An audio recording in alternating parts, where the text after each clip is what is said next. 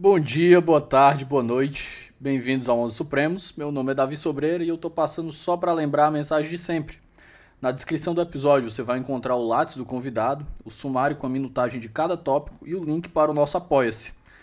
Não quer demais lembrar que o 11 é gratuito, mas ele tem seus custos de manutenção. Por isso eu conto com a ajuda de vocês para manter o projeto no ar. Dá para contribuir com qualquer valor acima de um real. E acredite em mim, um real de cada um dos ouvintes faz grande diferença. É isso, espero que goste do episódio de hoje. Nos encontramos depois da vinheta.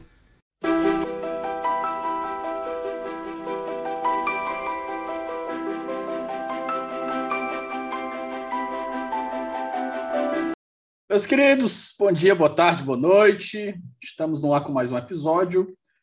E hoje eu tenho o prazer novamente de receber outro veterano, alguém que pode não estar na minha bolha no Twitter, mas está na bolha do meu coração. Professor Rodrigo Becker, chega aqui no nosso, acho que, terceiro ou quarto episódio, a quarta, quarta aparição sua aqui, né, Becker? Bom dia, boa tarde, boa noite. É isso aí, Davi.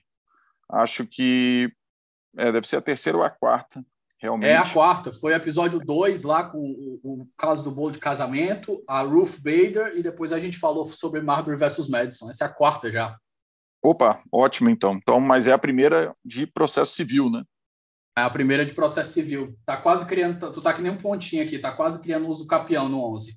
É, mas isso é bom demais. Podcast bom é, é, é legal demais a gente participar. Becker, para quem não te conhece, está chegando no 11 pela primeira vez, dê suas credenciais aqui. Ixi, Davi, falar da gente mesmo é, é complicado, né? Mas, enfim, acho que para o que, que importa no, no, no, no, episódio, eu sou professor de processo civil já há muitos anos, né? Nem vamos dizer quantos para não entregar a idade. Já sou mestre pelo UNB, estou terminando meu doutorado pela UERJ em processo civil e tenho alguns livros e uh, artigos escritos, dentre eles o, o principal aí, é o meu livro é, de execução, que é o Manual de Execução pela editora Juspódio.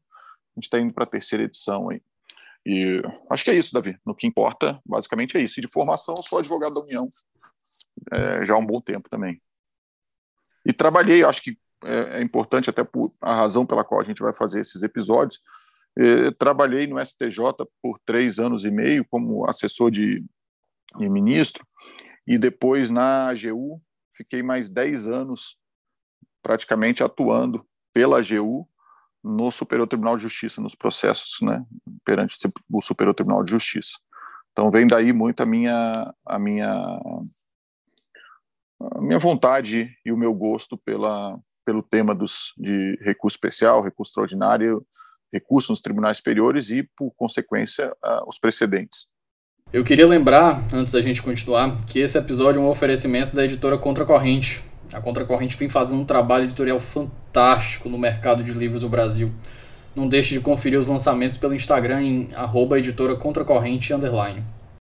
Becker, no tema de hoje que a gente vai conversar aí sobre os precedentes, é, eu já tive uma conversa sobre um. Já, a gente já deu uma abordagem sobre precedentes aqui com o Vinícius, mas sempre é bom pensar que quem está chegando aqui pode estar tá chegando pela primeira vez, então a pergunta inicial não pode deixar de ser: o que é um precedente? Bom, Davi, é, essa sua pergunta é uma pergunta que, inclusive, vai dialogar um pouco com, com o podcast do, que você fez com o Vinícius, que, por sinal, muito bom. O Vinícius é um cara é, que eu admiro bastante, um cara que estuda bastante esse tema também, mas que fez o, aquele, seu, aquele podcast com outra abordagem, né? A, a, abordagem dele é diferente do que a gente vai tratar aqui hoje. É, o que, que é precedente, Davi? Veja, precedente, vamos, vamos partir por uma, por uma definição negativa, né? Nunca é bom fazer isso, mas vamos fazer. O que, o que é precedente? Precedente não é aquilo que as pessoas acham que é. Então, é, começa por aí. Porque as pessoas acham que precedente é a mesma coisa que acontece lá nos Estados Unidos, porque a gente tem como padrão os Estados Unidos, então as pessoas acham que precedente é o, o, o que os Estados Unidos fazem. Ora, eles pegam um caso, transformam aquilo em uma norma, e aí eu não vou entrar aqui em, em discussão, porque eu lembro que, e aí eu remeto para o podcast do, do Vinícius, que ele tratou lá um pouco disso, né? é, se o precedente é norma, é regra, é princípio. É, eu lembro que ele fala disso lá. É, o, o, precedente, o que, que ele é? Ele forma uma norma, e uma norma a ser, seguidas, a ser seguida pelos é, demais tribunais é, do país a partir daquele caso julgado. Por que, que eu digo que, que é diferente no Brasil? Porque o Brasil ele não tem essa cultura do precedente que tem os Estados Unidos, ele não tem a formação jurídica dos Estados Unidos, ele não tem o sistema jurídico dos Estados Unidos para a gente dizer que precedente aqui no Brasil é igual a, aos Estados Unidos. Agora, a segunda parte da resposta, que talvez seja é, o que você quer ouvir, e o pessoal aí que está ouvindo o podcast, é, o que é o precedente do ponto de vista positivo, né? O, o precedente hoje no Brasil, e é importante que se diga no Brasil, ele é um caso julgado por um tribunal superior, basicamente, né? Existem os precedentes dos tribunais de segunda instância, mas a gente vai focar aqui nos tribunais superiores. É, um caso julgado por um tribunal superior, dentro de determinados critérios pré-estabelecidos pelo legislador em determinados recursos e é, ações é, nesses tribunais, que, a partir do julgamento desse processo, formam teses que devem, ou deveriam, pelo menos, ser seguidas pelos demais eh, tribunais. No que difere isso aí do, dos Estados Unidos? Aí é grande a, a, a, diferença, né? que é um ponto aí que a gente vai trabalhar mais para frente, mas que eh, eu já estou fazendo, então, uma análise por negativa, dizendo precedentes no Brasil é basicamente isso. É uma tese definida pelos tribunais que os demais tribunais deveriam ou devem seguir para fins de harmonização da jurisprudência e previsibilidade das decisões judiciais. E é, por natureza, por conceituação, diferente daquilo que os Estados Unidos pensam acerca do tema. Beck, eu lembro de um trecho que, e aqui eu não vou lembrar de cabeça exatamente as palavras, mas aqui tu me pega se eu estiver errado. Eu lembro que no, na conversa que eu tive com o Vinícius, ele comenta que existe uma ideia de uma ideia ruim de formação de precedente aqui, salvo engano, porque ele comenta que o precedente ele deve ser formado, ele deveria ser formado, o ideal é que com a recorrência das decisões, verificou-se que o precedente é bom e por isso ele se formou. Aqui a gente no Brasil a gente forma o precedente de maneira priorística. A gente diz o que é o precedente, sai aplicando ele e depois a gente vê se ele é bom ou não. E aqui eu vou deixar a ressalva, porque eu posso estar distorcendo o que o Vinícius falou, né? Pelo amor de Deus, eu não sou processualista. Davi, o Vinícius falou isso, certo? No podcast, é, a entrevista, o podcast com ele foi, ele falou exatamente isso. Mas nesse ponto eu vou precisar fazer uma observação que, a meu ver, é, ela acaba modificando um pouco o que o Vinícius pensa, o que o Vinícius disse. Eu não concordo exatamente com o que ele falou certo? E vou explicar. É, nos Estados Unidos, Davi, o precedente é formado é, para ser uma norma de segmento ou de é, respeito obrigatório é, pela sociedade americana e pelos demais tribunais. Mas veja o que eu estou falando, pela sociedade americana, não só pelos tribunais, certo? Isso é um ponto importante. É, e aí, na linha do que você falou aqui, uh, o Vinícius entendeu que uh, a forma, o, meio de formação, né, para não ficar uma palavra repetida, de um precedente uh, no Brasil seria diferente dos Estados Unidos.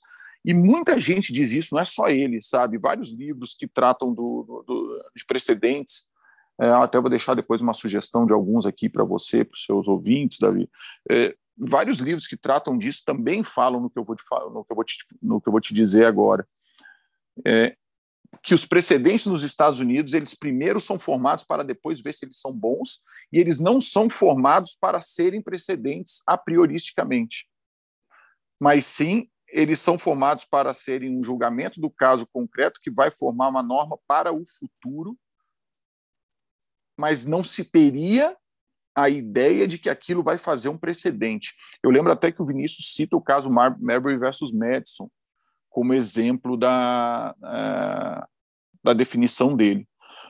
Mas, Davi, eu não concordo com isso. E, e vou te hora, explicar. Becker, me permite só uma digressão rápida. Agora que tu falou, eu até lembrei aqui, por exemplo, a gente lembra de Brandenburg. Eles já estabeleceram um, um standard ali que deveria ser cumprido para os casos do futuro, né?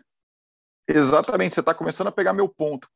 É que, assim, se você olhar para trás, para o início da Suprema Corte Americana, para o início da, da, da formação do, do, do, constitucionalismo americano e, e daquilo que se entendia por common law lá nos Estados Unidos, sim, de fato, aí eu concordo totalmente com a ideia até exposta pelo, pelo grande Vinícius, de que é, lá a ideia de precedente era diferente.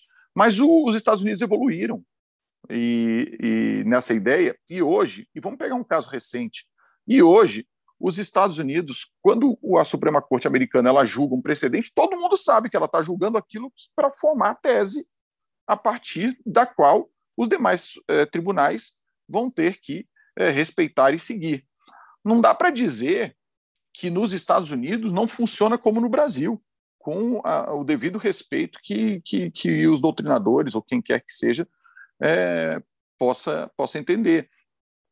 Veja, o, o caso que agora né, foi a pauta de toda a, a, a política e, e, é, sociedade americana, o caso Dobbs, que veio a, a reverter Roe vs. Wade por causa do aborto. Jackson's Women's Health Organization. Inclusive, tem o nosso artigo lá no Jota sobre isso. Isso, a dica exato. que você ler. Exatamente. A gente escreveu sobre isso, e aqui, sem entrar no caso, que não é o, não é o objetivo do podcast, mas só para fazer uma, uma observação em relação às consequências, o caso se iniciou na primeira instância com o objetivo de chegar à Suprema Corte e formar um precedente. Ué. Marbury versus Madison, quando foi feito, lá em 1803, ninguém imaginava que ele seria um precedente, mas hoje já se sabe que um caso pode chegar à Suprema Corte para ser um precedente. Inclusive, Davi, é uma coisa interessante, porque no Brasil a gente tem um controle de constitucionalidade abstrato, coisa que o americano não conhece, então nós vamos à Suprema Corte, pelo menos os legitimados vão né, à Suprema Corte, com o objetivo de que a Suprema Corte declare constitucional ou inconstitucional uma norma, e que isso funcione, obviamente, com, uh, como um, um, farol a ser seguido pelos demais tribunais, até pelo, pela própria formação uh, da, da, nossa Corte Constitucional, que é o Supremo Tribunal Federal. Nos Estados Unidos não existe esse controle concentrado de constitucionalidade, de modo que tudo é feito pelo meio difuso. E aí, você sabe, né, é tão bem como eu, que as causas nos Estados Unidos elas são formadas, forjadas para chegarem à Suprema Corte. Litigância estratégica. Exatamente, chamado de litigância estratégica. É, e isso não é de agora, nos anos 70, nos anos 60. É, melhor ainda, até falando, é um, um caso que a o gente conhece. Roe versus Wade Sim, que é de 73, mas eu, eu até vou falar mais, é mais, é mais antigo ainda. Uh, o caso que da, do, do, fim da segregação racial nas escolas, ele é um caso formado para chegar à Suprema Corte. Então, chegou na Suprema Corte, a Suprema Corte, a população americana, uh, o judiciário norte-americano, está todo mundo de holofote ligado lá para falar: olha, no dia tal, haver de, de orais, né, porque não existe sessão de julgamento lá, vai haver a sessão de sustentações orais e no dia tal eles vão decidir a questão. E aquela questão será decidida com efeitos vinculantes para todos os demais processos naquele caso. E eu te pergunto, Davi, no que isso difere do que é feito hoje num recurso extraordinário com repercussão geral que tem a sua pauta publicada e dia decidido para ser é, e dia para ser é, decidido ou de um recurso especial repetitivo que tem a sua data de julgamento publicada em um dia específico para ser decidido. Em tese, nesse tipo de formação não muda nada. Ué. Todo mundo sabe o dia e que aquilo vai formar um precedente. Então, eu acho que sob a, a, a com a necessidade, não sob, né, com a necessidade de se criticar muito a forma de, de julgamento do Supremo e do STJ, muita gente fica fazendo um paralelo com os Estados Unidos de que não, não é verdade. Agora, não é um paralelo também que não se possa fazer. Explico. Há sim casos, ainda hoje, que chegam à Suprema Corte norte-americana e que não se sabe que aquilo vai virar um precedente, porque não é um caso, a princípio, muito relevante, mas que pode se tornar relevante com, é, e, e, isso no futuro se tornar um grande precedente que pode vir a vincular é, pode vir a vincular, não, né? Que vinculará os demais casos. Mas repito, não é essa hoje a tendência da Suprema Corte. Os casos que chegam à Suprema Corte são casos que, pelo menos os mais polêmicos e mais conhecidos, são casos que chegam lá para serem decididos pela Corte, dar um ponto final e resolver aquilo como norma a ser seguida por toda a sociedade e por todo o judiciário norte-americano. Beck, eu estava lembrando bem, rápido, bem rapidamente, estava lembrando até um anterior a, a Brown, próprio Plessy, do século XIX, 1896, Plessy versus Ferguson, também, né? O próprio Plessy foi, foi, foi surrupiado lá pela galera para porque ele era um, negro com um oitavo negro, né? Tinha essa, essas coisas lá nos Estados Unidos. Ele também foi litigância estratégica. Mas voltando. Isso mesmo. Becker, então, feita essa, essa diferenciação aí que, que você trouxe, vamos tratar do, da estruturação do precedente no novo Código de Processo Civil. Como é que ele veio trazendo essa ideia do que é um precedente? Como é que o, o, o novo Código de Processo Civil tratou essa ideia? Então, Davi, esse é um ponto que é importante a gente tratar, e eu vou, vou pedir uma licença para você para rapidinho só fazer um, uma, uma, uma dissociação, portanto, dos nossos precedentes que, que é importante que a gente entenda? E eu acho que o Vinícius usa essa expressão e é bem muito bem colocada por ele. Eu estou tentando fazer um diálogo com, com outro podcast, tá, Davi? Eu acho que é bacana até para depois as pessoas ouvirem os dois e fazerem a, as devidas comparações ou identificações de, de, daquilo que, que a gente debateu. É, o, o Vinícius fala uma coisa que é interessante, é precedentes à brasileira, e de fato ele tem razão. A gente tem que entender que nós temos um sistema de precedentes, temos. Nosso sistema de precedentes é um sistema de precedentes que se assemelha ao americano? Não. A começar pelo primeiro ponto, se você chegar nos Estados Unidos hoje e perguntar para um professor americano o, como que ele define o sistema de precedentes americanos, ele vai rir na tua cara e vai falar: aqui não existe sistema de precedentes. Não existe system of precedent, sei lá como é que ele vai chamar isso. Não existe system lá. Precedente para ele é precedente. Precedente para ele é uma coisa que ele passou a vida inteira entendendo como a decisão de uma corte superior que vai vincular as cortes de baixo. Não se criou um sistema de precedentes, não há no, no, na, nas leis é, de processo civil, as, as duas que importam para né, a Suprema Corte, as leis federais de processo civil e as leis da Suprema Corte americana, um sistema de precedentes ou um tópico para falar de precedentes, igual nós temos aqui no, no nosso Código de Processo Civil. De modo que é, essa ideia de sistema de precedentes é totalmente nossa. E eu estou dizendo isso, Davi, porque é importante a gente definir que, sim, o Brasil tem um sistema de precedentes? Tem. O Brasil tem precedentes? Tem. O nosso sistema e os nossos precedentes se assemelham ao dos Estados Unidos? Não. Eles se espelham nos Estados Unidos? Sim.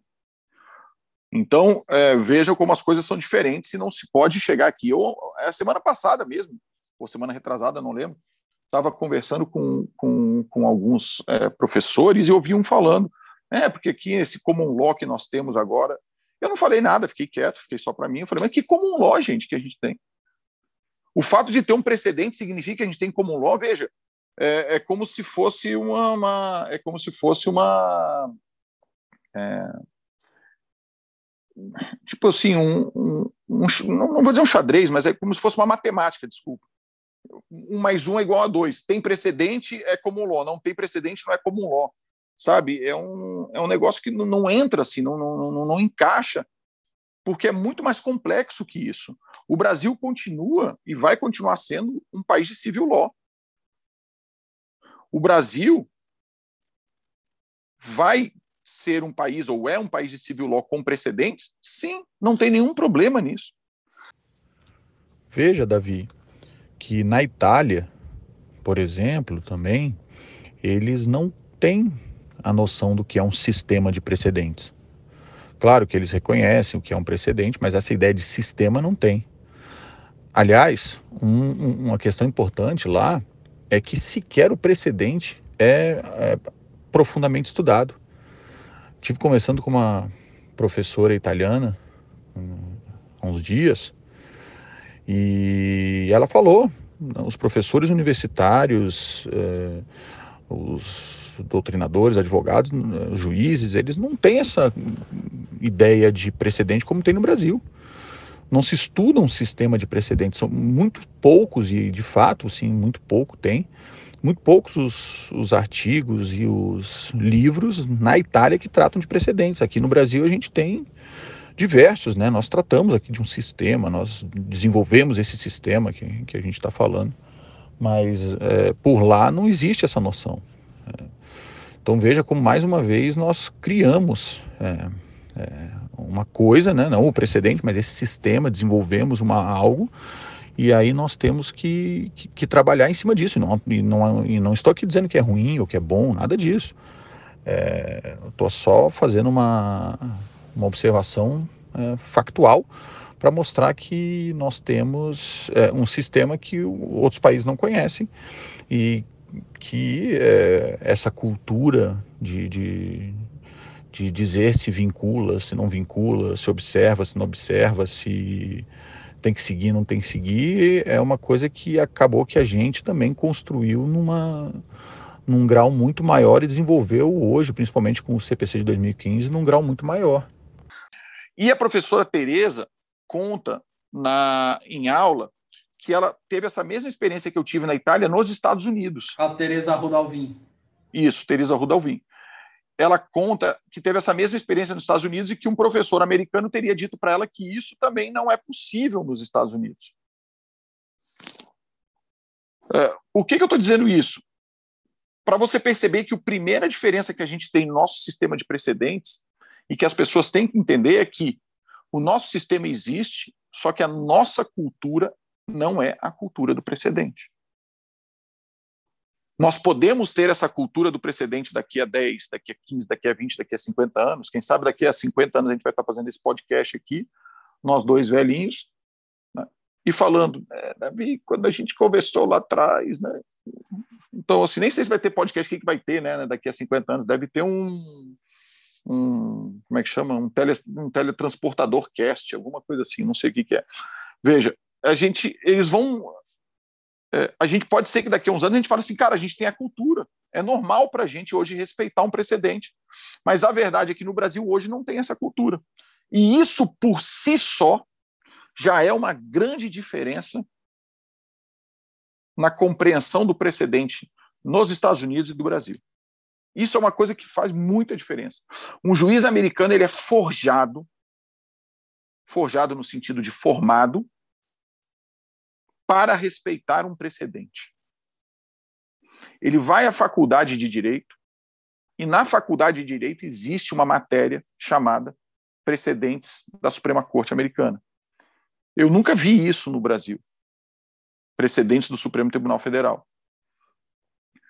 É, isso já mostra o cara é formado, o cara é forjado. O advogado americano ele é um advogado que é formado, ele é criado, ele é desenvolvido, ele é treinado para respeitar o precedente para fazer o distinguishing, que é né, a distinção, que é você trabalhar com os casos para mostrar que o teu caso é diferente daquele precedente, exatamente para você não é, ser obstado por ele.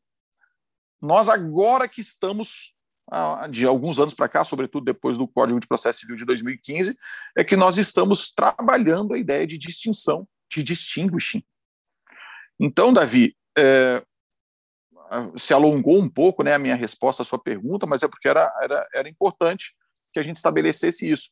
Nós temos no Código de Processo Civil e no nosso, na nossa Constituição, né, e, e, por consequência no nosso Código de Processo Civil, é, um sistema de precedentes? Temos.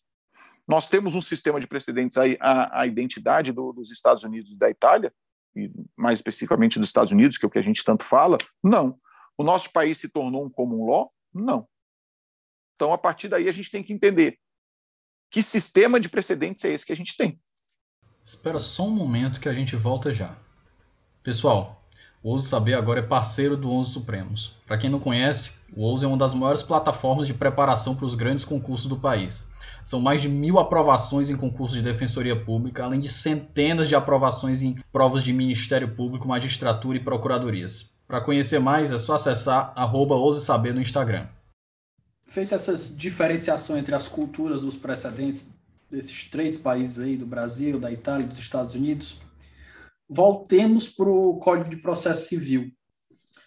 E aqui a gente tem aquela ideia de que o precedente ele fala em observar e não em vincular. Por que, por que essa linguagem foi escolhida e por que, que o, o, CPC, o CPC, em certas partes, fala em vincular e a outras em observar? Existe, de fato, uma diferença substancial aí ou foi um, um lapso legislativo? Para mim, existe. E eu talvez seja minoria nesse, nesse campo aí. Mas eu sei que algumas, alguns é, professores, professoras é, compreendem da mesma maneira como eu. Mas eu sei que, são, que nós somos minoria. É, antes de mais nada, o código, a meu ver, se atrapalhou, tá? É, se atrapalhou no seguinte sentido: ele usou expressões distintas para questões que poderiam ser resolvidas da mesma forma. Ponto um. Dois, ele deixou, ele perdeu a oportunidade de avançar para implementar a cultura do precedente de forma mais é, enfática no Brasil. E três, é, o código deixou de ser algo que dialogasse dentro dele em alguns aspectos. Vou dar um exemplo. Como você bem falou, o artigo 927 do Código de Processo Civil, quando fala é, dos precedentes, né, fala os juízes deverão observar. Observar. É, agora, quando ele vai falar do 947, parágrafo 3, que ele já vai falar do, do, incidente de assunção de competência, ele fala que a decisão do incidente vinculará. Aí eu te pergunto: isso foi proposital? O legislador quis usar dois verbos diferentes? Ou isso foi uma falta de sistematização? Eu acho que foi uma falta de sistematização. Certo? Para mim foi uma falta de sistematização. Ah, mas observar não é vincular? Observar não é vincular. Vamos deixar bem claro. Observar pode, por uma interpretação lá no último item do dicionário, ser vincular? Até pode. Mas vamos combinar que observar numa leitura imediata não é vincular. E isso faz uma diferença muito grande, Davi. As pessoas acham que não é só um verbo, não é só um verbo. Nós somos civil law, nós somos regidos por regras postas e escritas a partir de decisões normativas escolhidas pelo legislador. E quem olha aquilo vai olhar e vai falar observar, ele não vai olhar vincular. O que diferencia o observar do vincular para ti? O que diferencia para mim é que o vincular, ele estabelece ele estabelece uma obrigatoriedade de segmento. Eu não queria usar a palavra segmento, porque eu acho que ela não vai pegar muito bem aqui é, uma, uma obrigatoriedade de se seguir, acho que agora vai ficar melhor, de se seguir aquela decisão. Uma obrigatoriedade de eu decidir conforme, aquele, me conformar. Decidir, me conformar, de decidir a, conforme aquela decisão. Já observar, para mim, tem um significado diferente. Observar significa eu preciso levar em conta aquela decisão. Mas eu não preciso seguir aquela decisão. O que, que isso significa? Eu preciso admitir que eu conheço aquela decisão. Eu não posso me furtar a desmerecer, a desconhecer aquela decisão, mas eu posso decidir de forma contrária se eu quiser. nesse exato momento. O que isso significa na prática, Becker, para o juiz? Então, nesse, Nesse exato momento, vários que vão ouvir esse podcast estarão dizendo assim: cara, o Becker surtou. Ele enlouqueceu de vez. E eu digo: não. Eu apenas estou me atendo à vontade ou ao objetivo do é, legislador quando colocou a expressão observar. Por que, que ele não usou a mesma expressão vincular que ele usou no 943. Ah, é o que os americanos falam, né? É potato potato, que é uma expressão que eles usam para dizer que qualquer um dos dois é batata. Não é isso. É o que eu estou falando. É, o que você olha e o que você extrai da palavra é diferente do que você olha e você extrai da outra. Na prática, o que eu estou dizendo é que, a partir do momento em que o Código de Processo Civil incluiu a palavra observar, ele permitiu que outras interpretações sejam extraídas pelos juízes, pelos advogados, pelos membros do Ministério Público, na prática, diversas de vincular. E aí, uma das interpretações, e que parece para mim a mais plausível, até é, de acordo com, com a semântica, é: eu tenho que observar, eu tenho que saber que aquilo existe, mas eu posso não seguir. E aí vem o segundo ponto, Davi, já me permite que eu já vou fazer uma emenda aqui para a gente poder é, concatenar as ideias, que é o seguinte: ah, então você acha que, que, que o Brasil, que, que, desculpa, que o artigo 927 ele não vincula, os precedentes não vinculam só por causa da palavra? Não. Porque não é só a palavra que responde a essa pergunta. Isso é formado por outros elementos. E um outro elemento é o que a gente acabou de falar, é o elemento cultural. Nós não temos a cultura da vinculação. Podemos vir a ter? Podemos. Eu gostaria que tivéssemos, gostaria. Acho que a vinculação é importante? Sim. Acho que é fundamental para você dar é, harmonia e previsibilidade ao sistema. Mas nós não temos essa cultura. E como eu já falei disso, eu vou pular para o terceiro ponto. E o terceiro, Davi, nós precisamos ter, e aqui eu vou ter muito cuidado com a palavra, muito mesmo, porque eu tenho medo de ser mal compreendido. Mas você, como estudioso do direito, você vai entender que a palavra que eu vou utilizar não é no sentido de punição. Nós precisamos ter sanções. Não sanções punitivas, porque sanção, né, Davi? Para quem está nos ouvindo, é importante que se diga: sanção, ela existe sanção boa, ela existe, existe sanção benéfica sanção nada mais é do que uma consequência pelo é, cumprimento ou descumprimento da norma. É uma consequência da norma. Uma sanção boa, por exemplo, é o fato de eu pagar um tributo antecipadamente e ter desconto. Isso é uma sanção. Alguns chamam de sanção premial, enfim. É, cada um dá o um nome que quiser, mas é sanção. O que eu quero dizer é que a gente precisa ter sanção, a gente precisa ter consequências para que essa vinculação seja efetiva. E nós, em alguns casos, não temos essas consequências. Vamos fazer uma diferenciação aqui. Ah, Beck, então você está colocando tudo no mesmo balaio? Não. O que pode ser considerado precedente? Vamos fazer uma enumeração. Um recurso extraordinário, e o recurso extraordinário ele pode ser repetitivo ou com repercussão geral e é importante que os ouvintes saibam que, com é, que não existe recurso especial repetitivo, pelo menos na prática, né? O Supremo só usa os recursos especiais, os recursos extraordinários com repercussão geral. A, a, a categoria. Mas em tese, em tese existe, porque ele está em tese existe, tribunal. Mas, isso. Em tese existe, mas a categoria recurso extraordinário é, repetitivo ela foi meio que deixada de lado pelo Supremo e ele passa a usar tudo como repercussão geral. Nós temos, então, uh, os recursos especiais repetitivos, e para mim são os dois mais fortes precedentes que a gente tem no Brasil, porque são os formadores uh, do entendimento acerca da, da, das questões constitucionais, no caso do Supremo, e das questões infraconstitucionais, no caso do Superior Tribunal de Justiça. Nós temos aí, é, talvez numa segunda prateleira de precedentes, os incidentes de resolução de demandas repetitivas que ficam, a princípio, a cargo dos tribunais de justiça e TRFs, que formam precedentes para os juízes.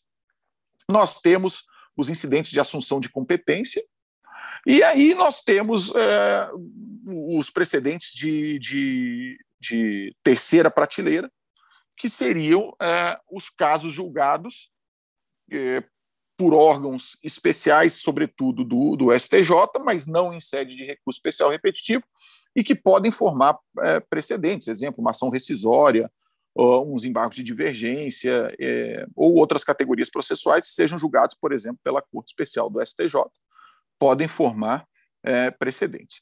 E acima dessas três categorias, a gente tem é, um, um, precedente que me parece que ele é o supra-precedente, né? o super-precedente, que esse não há dúvida nenhuma que é a súmula vinculante é, do Supremo. Eu vou deixar a súmula vinculante de, de lado, mas eu queria fazer uma observação, Davi. Eu não queria até a sua, a sua, o seu testemunho. Você pode ser honesto aqui para os seus ouvintes. Eu ia falar nossos ouvintes, né, para os seus ouvintes é, do podcast. Quando você ouve a palavra súmula vinculante e quando você ouve a palavra observar recurso repetitivo, você acha que as duas têm a mesma força?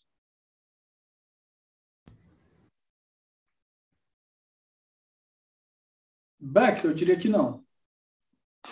Então, Davi, veja, e tudo isso por quê? Porque de ouvido, quando fala, pô, isso aqui é uma súmula vinculante, olha a força que tem a expressão. A expressão feita pelo legislador lá em 2005, né, ou desculpa, em 2004, com a, com a emenda constitucional 45, foi de uma felicidade. Súmula vinculante. Parece pouca coisa, mas é muita coisa. Vincular. Aí vem o recurso especial ele vai ter que observar. Vai ser observado. Sabe, são pequenas coisas que, para a gente mudar o principal, que é a nossa cultura, a gente precisa. Mas voltando, porque a gente estava meio que perdendo o fio da meada aqui, né? Mas voltando, oh, é, Davi, então, assim, a gente tem esses precedentes, essas prateleiras de precedentes. E nessas prateleiras de precedente, a gente tem consequências, sanções diferentes. Vou te dar um exemplo. O incidente de, de assunção de competência diz lá que ele vincula. Outro exemplo, o incidente de resolução de demandas repetitivas, se não for observado pelo se não for observado pelos juízes de primeira instância, cabe reclamação? Cabe reclamação. O recurso especial repetitivo quando desenvolvido pelo legislador do Código de Processo Civil e muito bem colocado pelo legislador, cabia reclamação. O juiz aí do teu, do teu estado, do Ceará, Davi, que descumprisse uma decisão em recurso especial repetitivo do STJ, ele era obrigado, ele, desculpa, ele poderia ser objeto de uma reclamação que determinaria ou cassaria aquela decisão dele. Mas aí, em janeiro de 2016, mesmo antes da entrada em vigor, já houve uma reforma pela Lei 13256 e mudou a redação para dizer que a reclamação só era cabível a, a, a, após o julgamento em segunda instância. E aí vem o meu quarto ponto, Davi. Eu falei três, né? Já, então vem para o meu quarto ponto. Falei da cultura, falei da terminologia da lei, certo? Falei e vou falar agora do. falei da sanção né? e vou falar agora da reclamação. A reclamação era um baita de um instrumento à disposição dos tribunais, era ou é, né, porque ela ainda existe, para que fosse firmada, fixada a cultura dos precedentes nos magistrados, nos advogados, nos membros do Ministério Público. Porque uma vez, Davi, olha a força disso, preste atenção na força disso, eu até me, me, me exalto para falar. Porque veja a força de uma reclamação. Você imagina que um juiz que fale assim, ah, eu não vou seguir um precedente do Superior Tribunal de Justiça porque eu entendo que não, que não é o caso e vou dizer que não vou seguir. Reclamação nele. Ah, mas aí o STJ vai ficar atolado de reclamação só por um tempo porque depois a cultura vai ser estabelecida e mais. A meu ver, o STJ ainda tinha uma ferramenta muito grande nessa reclamação. Ele poderia colocar que essa reclamação ela não seria uma reclamação para caçar e julgar novamente ele STJ o caso. Não. Era só uma reclamação de primeira etapa ele não iria para a segunda etapa. O que, que eu estou querendo dizer com isso?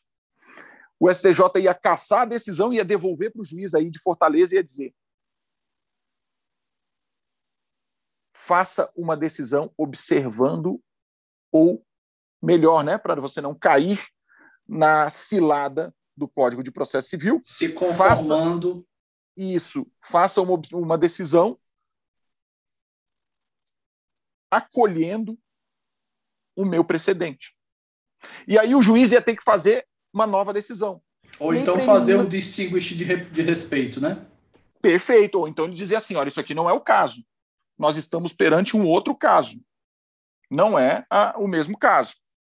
Então vejam. Beck, veja, Davi. rapidinho uma digressão rápida que eu acho necessária. Eu lembro que, não sei se foi o STF ou foi o STJ, que tu vai saber mais que eu, que ele meio que esvaziou, não esvaziou, mas ele dificultou o processo de chegada das reclamações dizendo que para chegar uma reclamação lá tinha que esgotar as instâncias ordinárias, algo do tipo? Isso. Isso foi, Davi, o que veio com a lei é, 13256 que eu acabei de falar.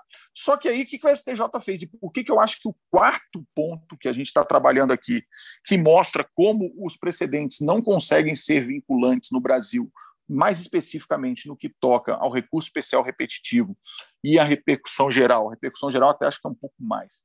É, o, o recurso especial repetitivo não consegue ser vinculante no Brasil como deveria ser, e uma das questões, das quatro questões que a gente falou, a quarta questão da reclamação é exatamente isso.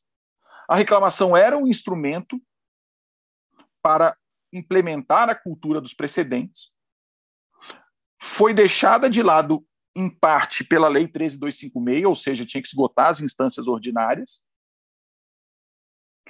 E aí depois veio o STJ, no julgamento da reclamação 36476, que é uma das grandes polêmicas né, da, da, da, do direito processual brasileiro, especificamente em relação a, aos, a, a matéria recursal, o STJ veio e disse: não, a reclamação não serve para descumprimento de precedente em recurso especial repetitivo.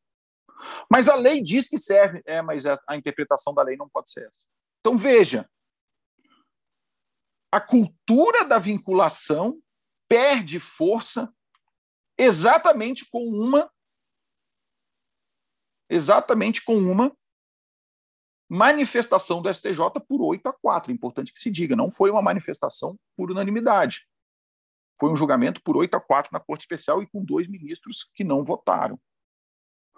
Então, eh, eh, Davi, eu dei quatro argumentos pelos quais a gente não consegue estabelecer uma força do precedente de modo vinculante como a gente consegue nos Estados Unidos ainda que em alguns casos a gente tenha uma força maior.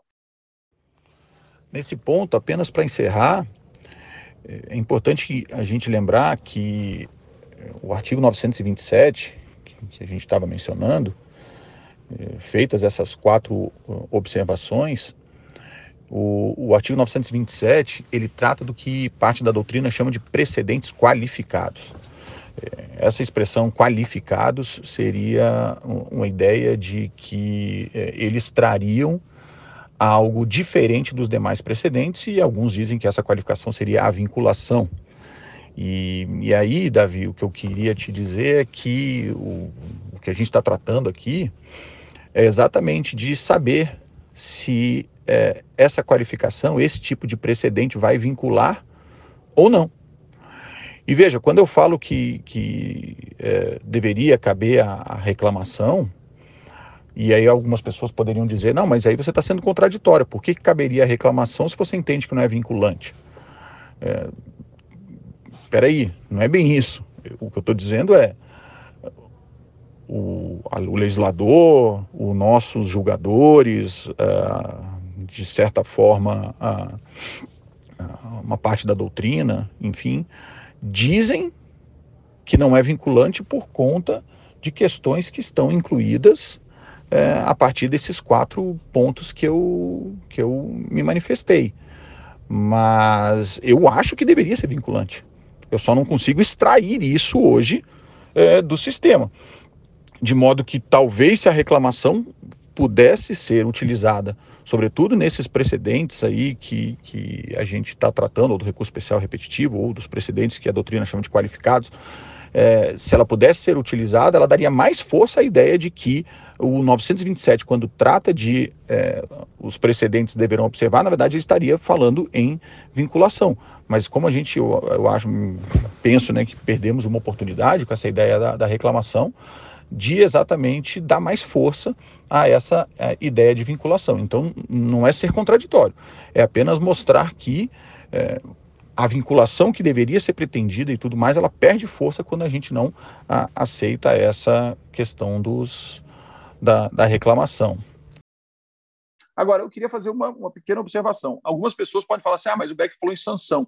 Você entende que os magistrados têm que ser punidos por não respeitarem precedentes? Isso sempre me fazem, quando eu vou falar fazer palestras sobre o tema, sempre me fazem essa pergunta. Eu acho que punição é uma palavra é uma palavra pesada, mas eu acho que deveriam ser criados mecanismos para dificultar a vida deles caso eles fizessem isso.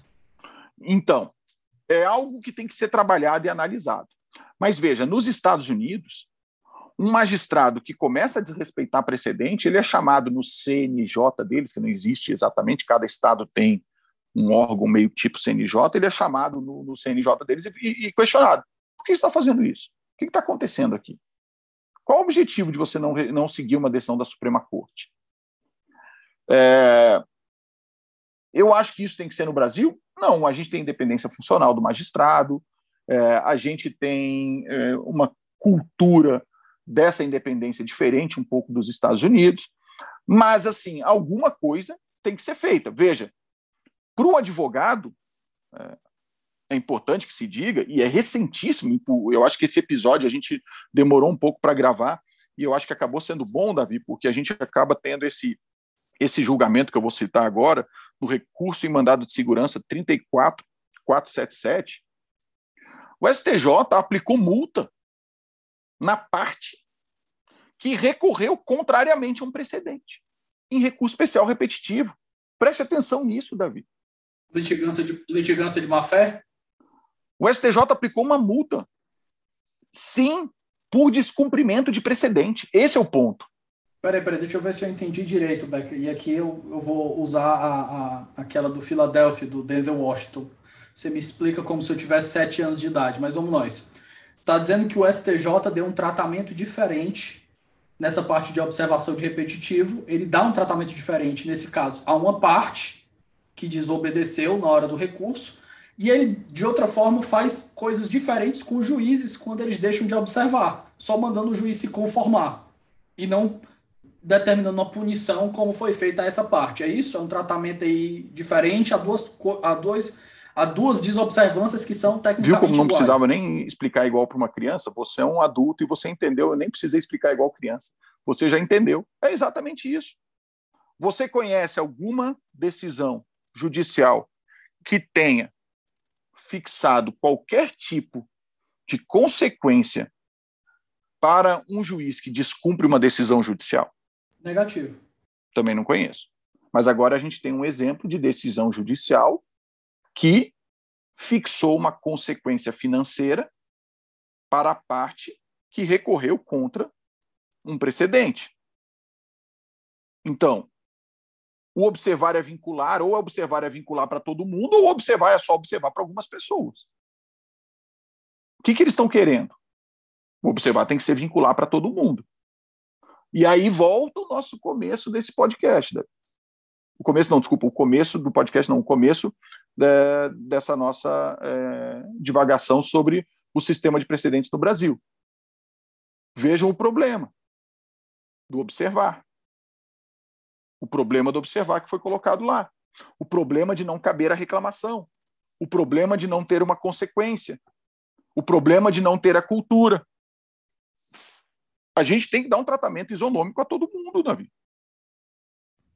Por que, que, é, por que, que é cabível a multa, nesse caso, a, a parte que recorreu contra o disposto num precedente? Por quê?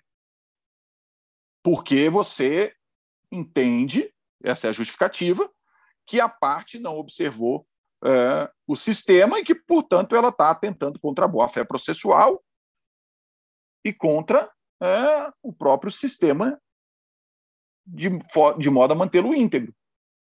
Agora, vamos ser honestos, isso tem que ser para todo mundo.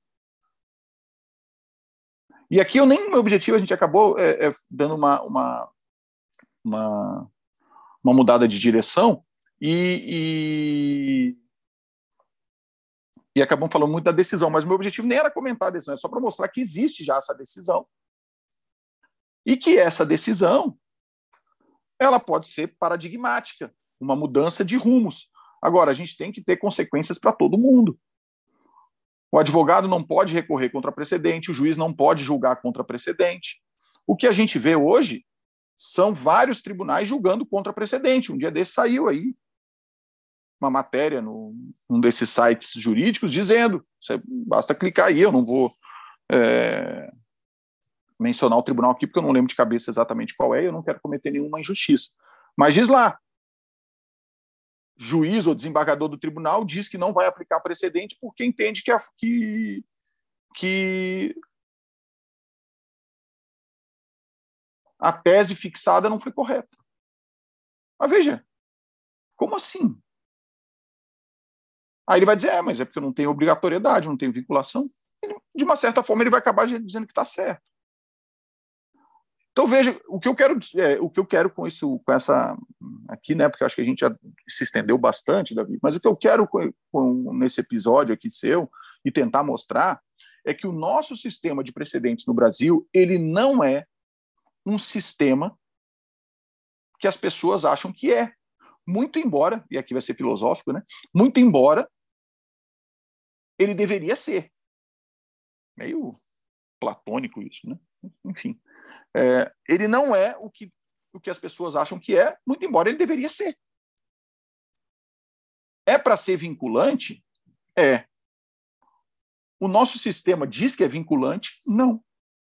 Aí eu sei que algumas pessoas que estão ouvindo vão dizer assim, mas Beck, como é que você vai dizer que não é vinculante se, por exemplo, o juiz pode é, conceder uma tutela de evidência com base em precedente, o juiz pode inadmitir é, uma apelação com base em precedente.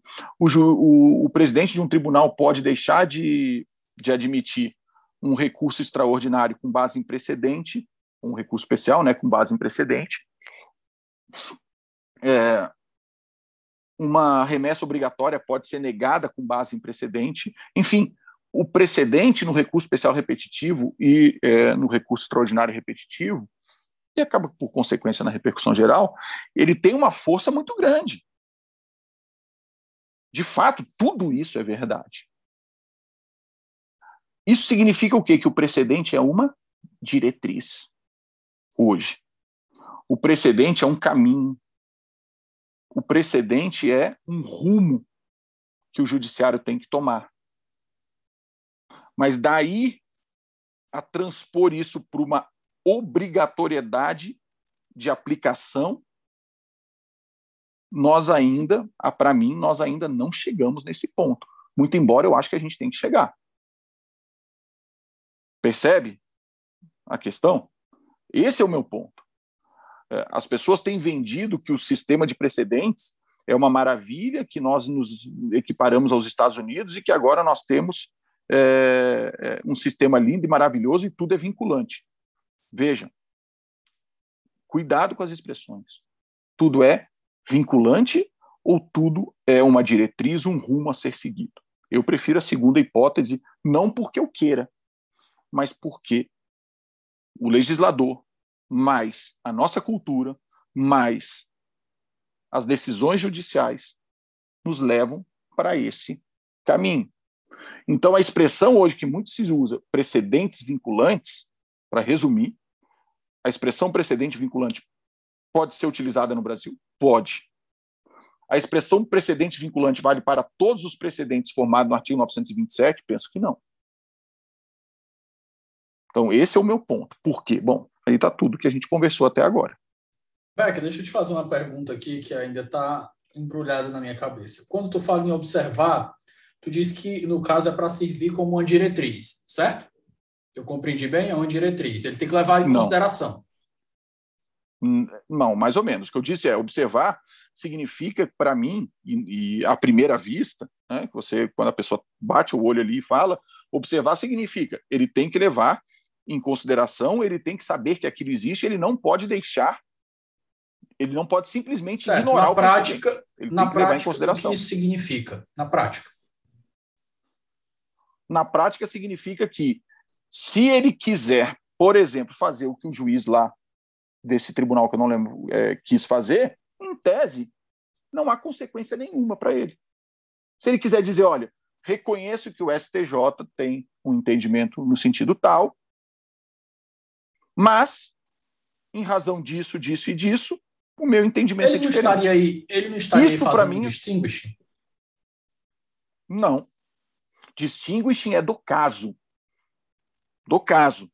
Ah, ele estaria, ele estaria dizendo é... os motivos por quais aquele caso foi decidido, entre aspas, erroneamente na opinião dele. Isso, exatamente. Ele, uma coisa é o distinguish, que, o, que, que, que os tribunais americanos conhecem. O que, que ele você, faria? No caso, ele tá, você está criando um ônus argumentativo para o juiz. Isso, perfeito. Pronto. O juiz tem que argumentar o porquê que ele entende que aquele julgamento não foi correto e ele entende de forma diferente. Isso é uma coisa. O distinguishing é ele dizer aquele precedente não se aplica a esse caso porque esse caso é diferente. É diferente, são coisas distintas que eu estou dizendo. Não sei se você captou o que eu quis dizer, até para ouvir. Não, eu consegui, eu consegui fazer essa diferenciação aí.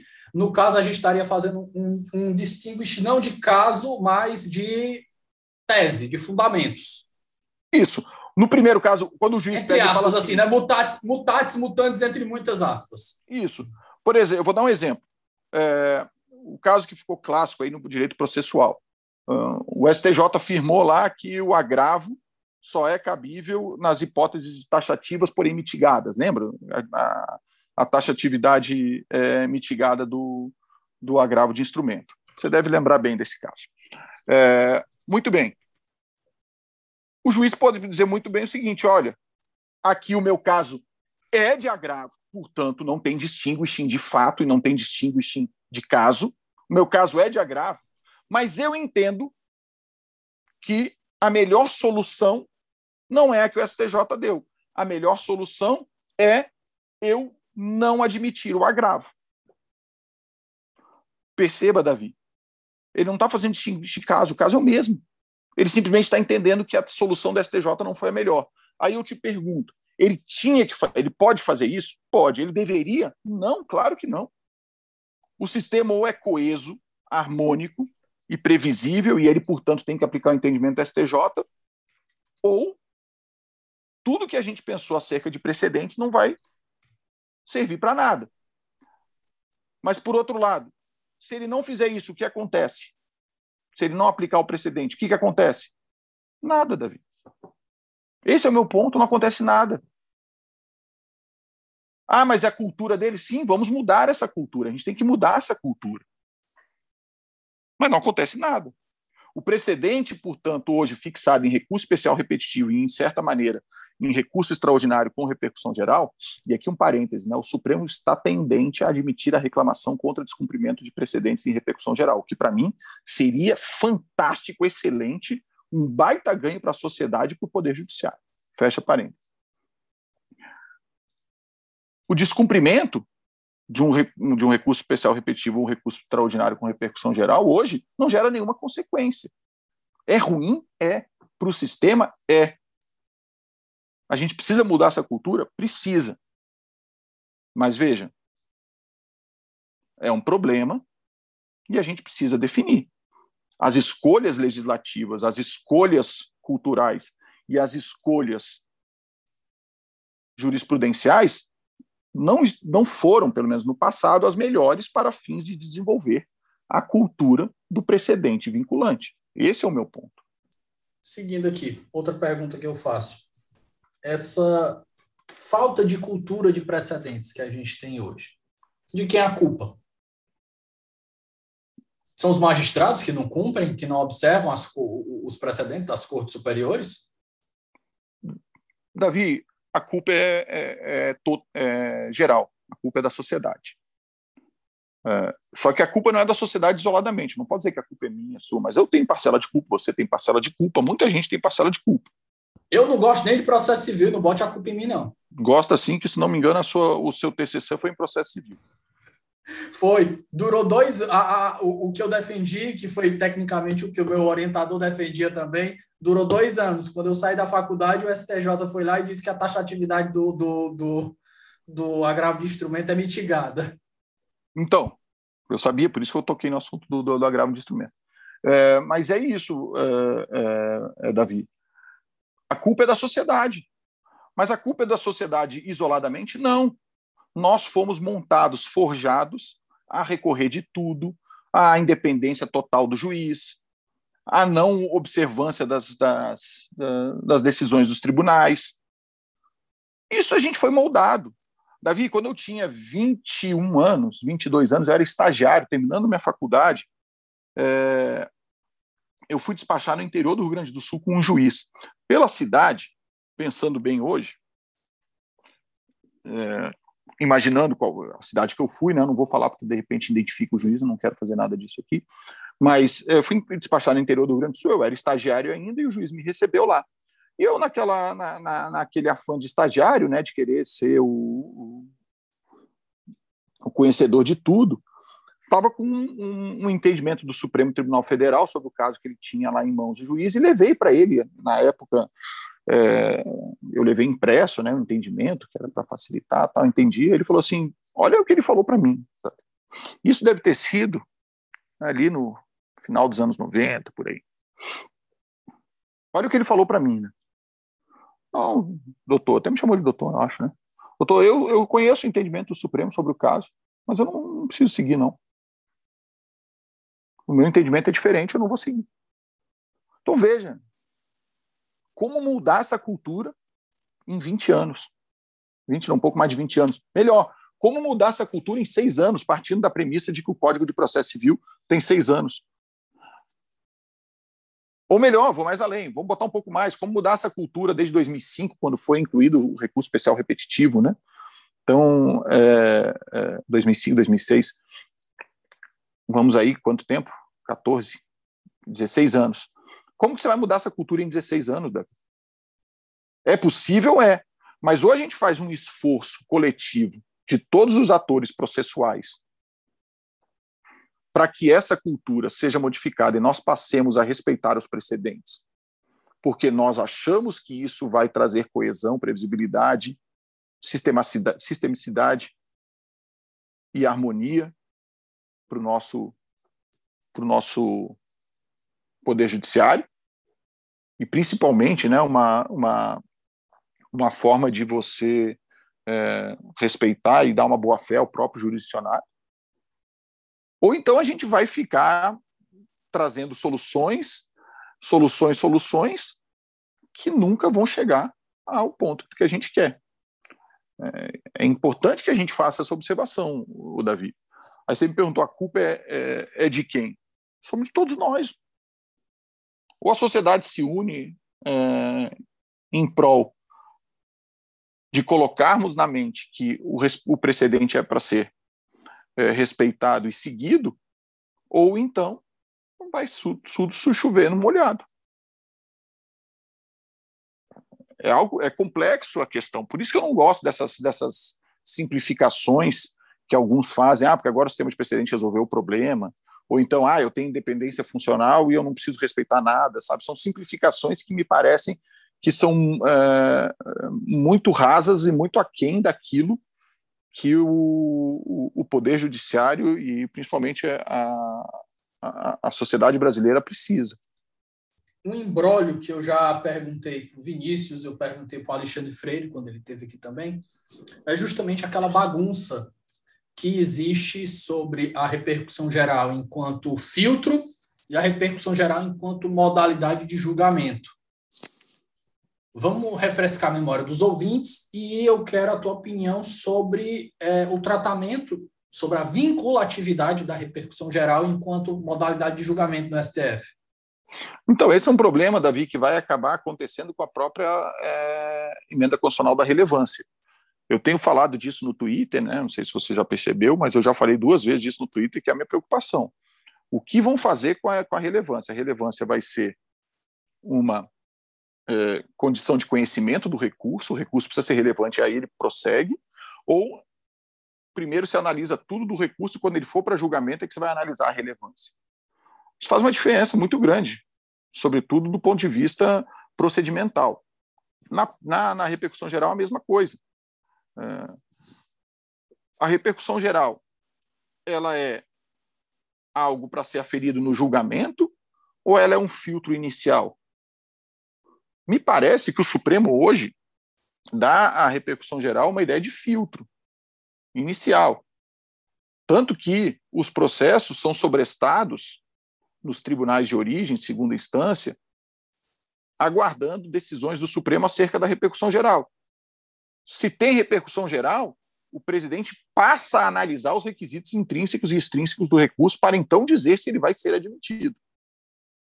Se ele não tem repercussão geral, o presidente do tribunal sequer faz a, próxima análise.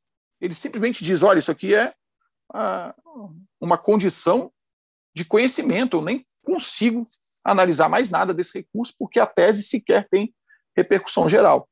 É, isso para mim. Mas acrescentando aqui, desculpa te cortar, Becker existe aquela ideia que o Supremo pega e ele disse assim: esse, esse recurso extraordinário foi julgado sob o rito de repercussão geral. Logo, ele firmou uma tese. Uhum. Um que eu tenho de cabeça aqui foi a, os medicamentos da, da, medicamentos que a Anvisa deveria fornecer que estivessem fora da, da, da lista lá do, do SUS, ou sei lá o que era.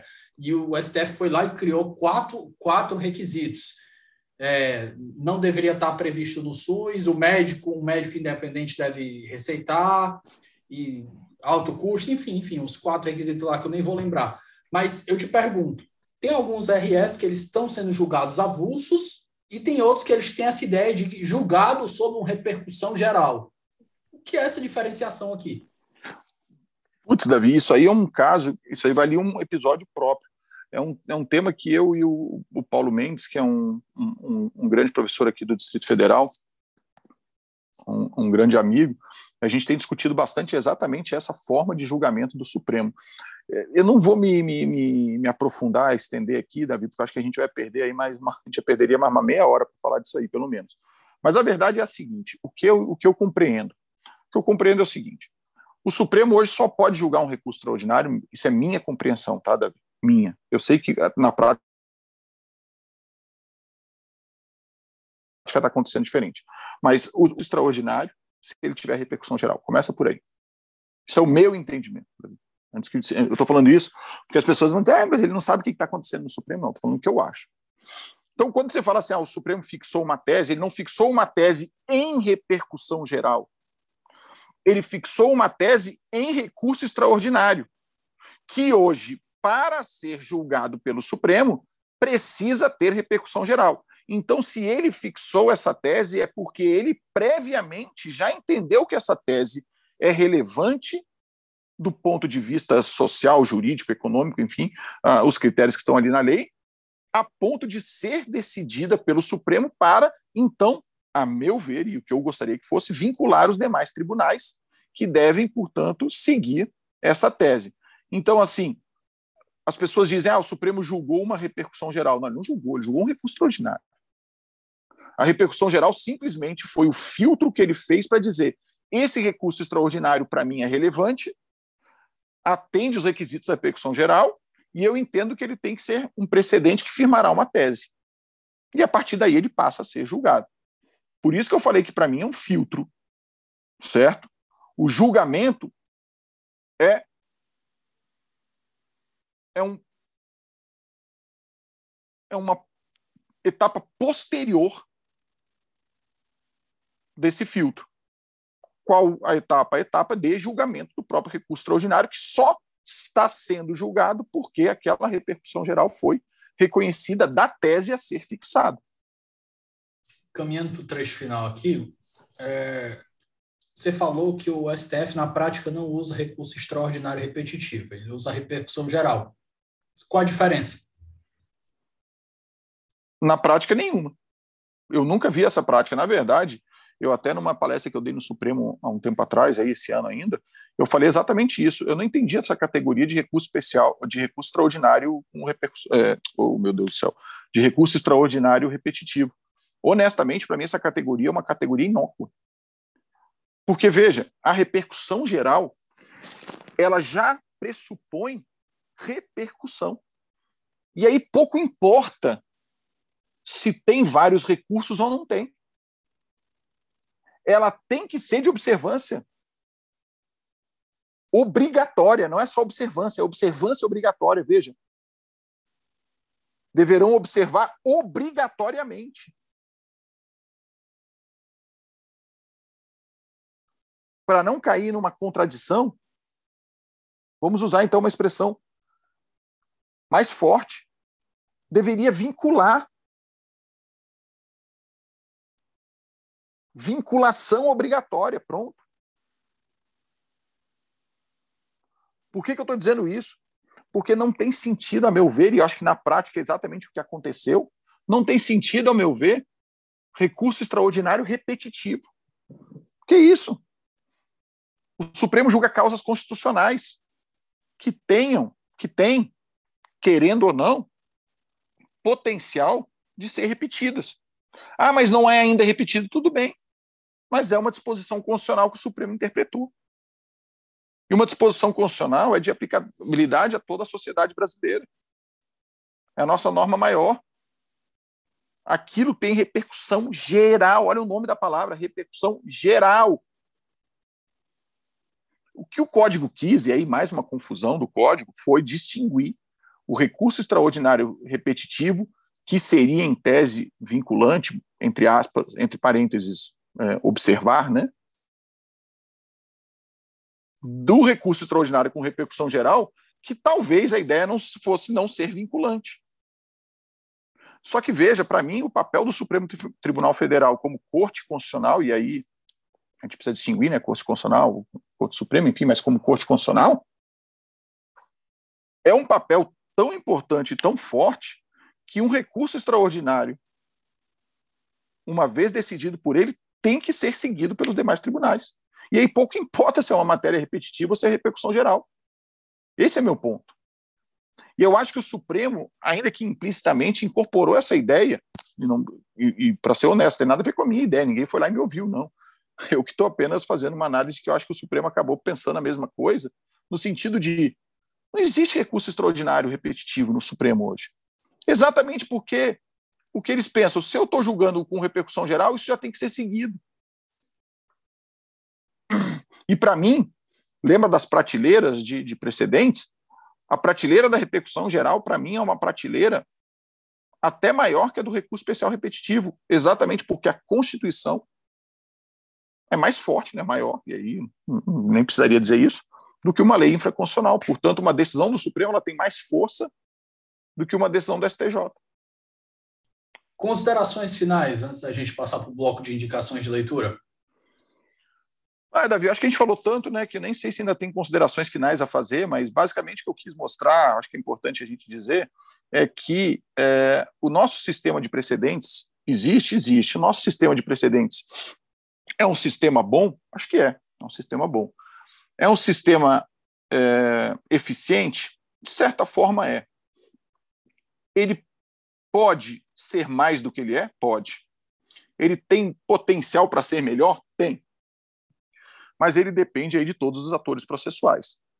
Uh, eu, eu, penso só que a simplificação que se faz no nosso sistema de precedentes, dizendo que, ah, porque está na norma tem que fazer, ah, porque é, o, o, juiz pode julgar uma apelação com base num precedente, significa que o nosso sistema é lindo, maravilhoso, eu acho que não é bem assim a gente ainda vê os gargalos, a gente vê juiz descumprindo, a gente vê tribunal descumprindo precedente, a gente vê é, membros do próprio tribunal em que foi formado o precedente descumprindo, descumprindo o próprio precedente. Então, assim, a gente ainda percebe gargalos no sistema que precisam ser melhorar, melhorados e a partir, né, e aí eu conclamo para quem não ouviu para que ouça de novo, e a partir daqueles quatro pontos que a gente é, é, citou, é cultura, sanções, sanções no sentido bom e ruim, certo? Como consequências, né? E não como punição.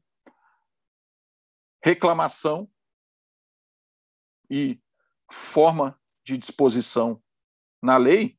Eu acho que a partir desses quatro elementos a gente tem que trabalhá-los para que a gente consiga fortalecer esse sistema de modo a, a considerá-lo um sistema em que todos os precedentes, ou seja, todas as decisões, aquelas que são consideradas precedentes né, do artigo 927, sejam efetivamente vinculantes e não meramente é, é,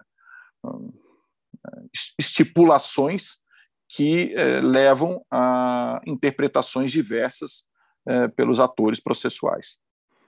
É, você já conhece, you know the drill, né? Você conhece já o, o sistema.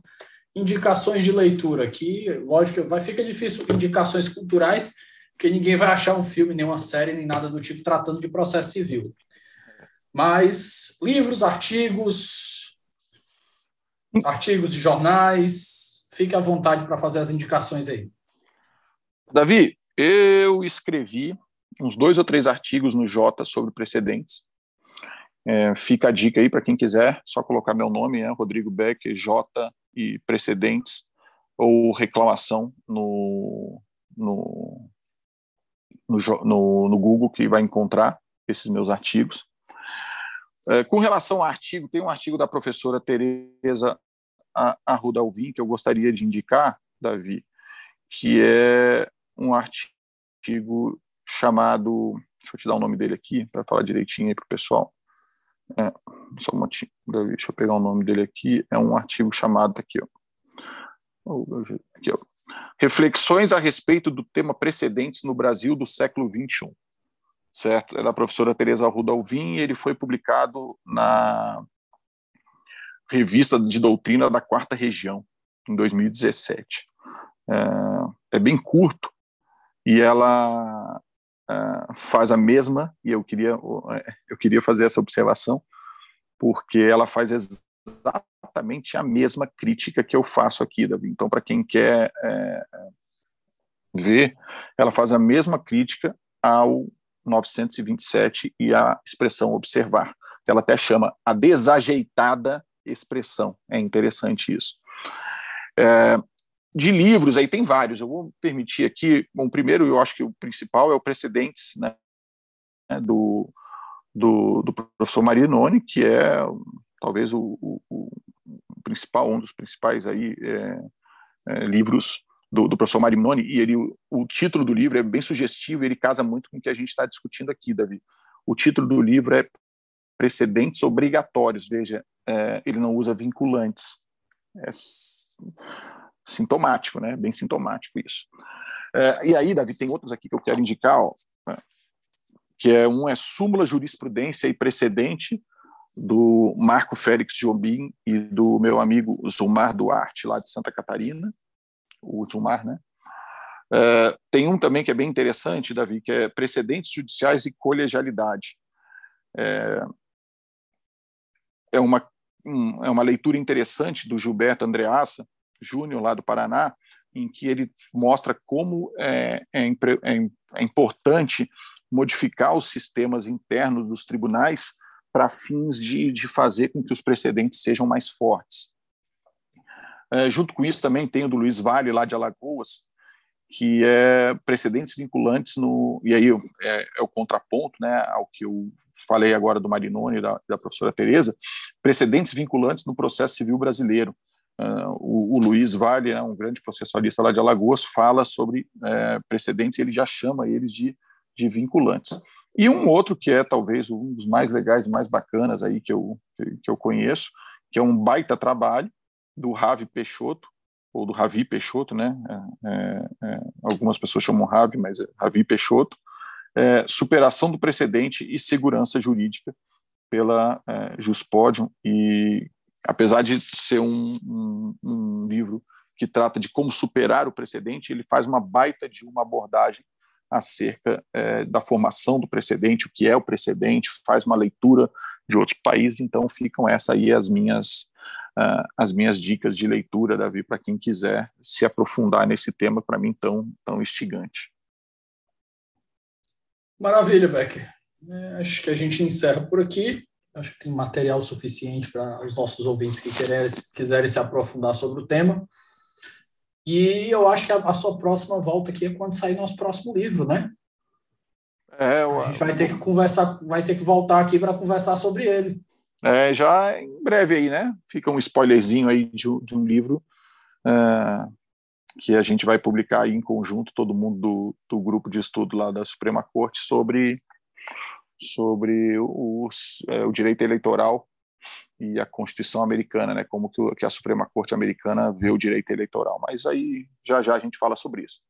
Sobre o tema aqui, Davi, quero agradecer mais uma vez aí o convite. É, fica aí as reflexões sobre esse tema que é instigante e ainda tem muito a entregar né, no Brasil, muito a ser desenvolvido no Brasil, que são uh, os precedentes. E mais uma vez, obrigado aí pelo, pelo espaço para que a gente possa conversar sobre esse tema e parabéns pelo sucesso que é esse podcast.